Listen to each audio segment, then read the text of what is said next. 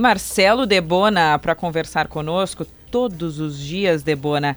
Também com Lagueto, Lagueto Sports Resort Grêmio Viva a União de Paixões para o inédito. Essa semana tem Grenal, mas tem ainda a repercussão da rodada de ontem. Debona, bom dia.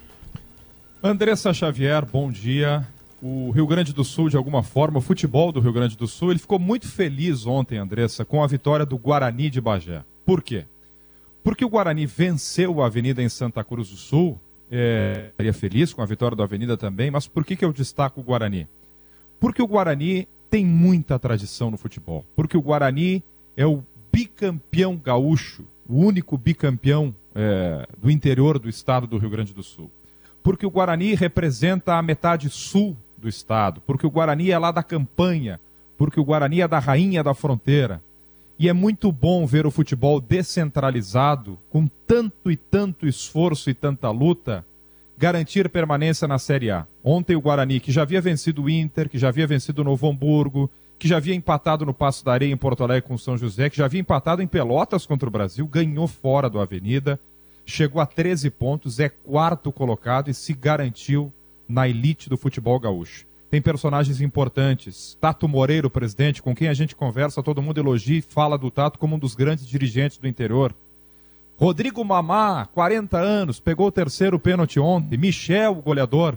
E William Campos, esse jovem, promissor, talentosíssimo técnico que já fez um baita trabalho no São Luís, foi campeão invicto da Copinha em 2022 e está fazendo esse baita trabalho agora no Guarani. Interiorano que sou, do jeito que eu amo o interior do estado, Andressa, do jeito que eu amo o Rio Grande do Sul, estou muito feliz e quero cumprimentar toda a comunidade de Bagé por esse feito.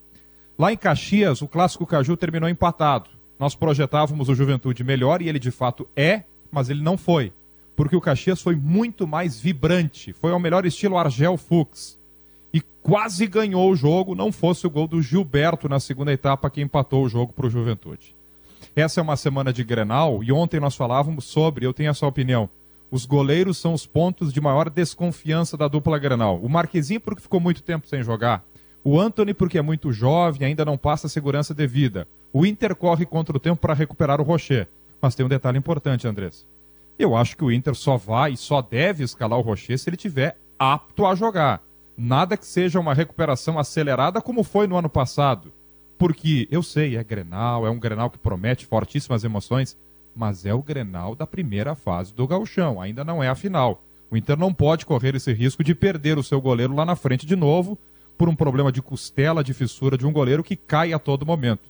Então, te liga Inter nessa situação do Rocher. Amanhã a gente projeta mais o clássico do próximo domingo, Andressa. Feito. Bom dia para ti, Debona. Excelente dia.